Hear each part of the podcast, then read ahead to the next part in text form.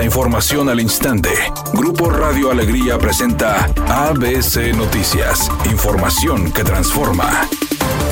¿Qué tal? Muy buenas tardes. Esta es la información. El Colegio de Notarios Públicos y Archivo General de Notarías del Estado de Nuevo León alertaron de posibles fraudes y estafas vía telefónica, específicamente a teléfonos fijos. En un comunicado del Colegio de Notarios Públicos del Estado de Nuevo León a través del gobierno del Estado, se informó que los supuestos defraudadores se hacen pasar por abogados o trabajadores de la misma notaría. Para evitar caer en este tipo de fraudes, se compartieron los siguientes consejos. Comunicarse con la notaría para cerciorarse de que la información proporcionada es cierta. Evitar reunirse en algún domicilio que no sea la notaría. De acuerdo con las autoridades, este tipo de fraudes pueden llegar a representar la pérdida no solo de dinero, al tratarse de un engaño notarial, puede significar la pérdida del patrimonio, por lo que las denuncias son importantes.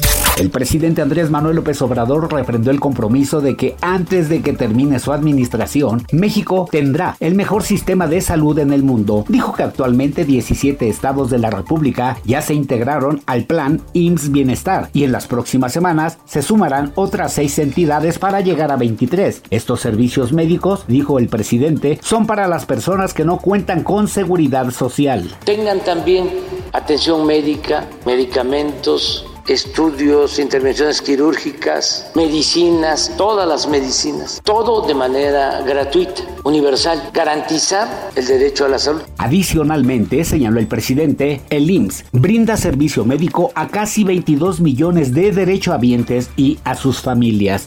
ABC Deportes informa. En un espectacular duelo que se extendió a casi cuatro horas, Novak Djokovic se impuso 5-7, 7-6 y 7-6 al español Carlos Alcaraz en el Master 1000 de Cincinnati. Fue el tercer triunfo de Djokovic en el certamen.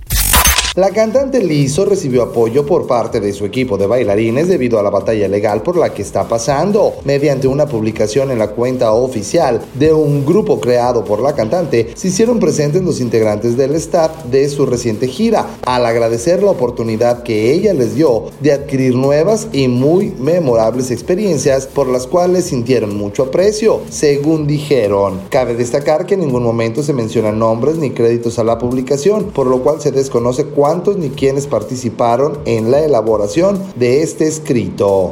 Redacción y voz, Eduardo Garza Hinojosa. Tenga usted una excelente tarde. ABC Noticias, información que transforma.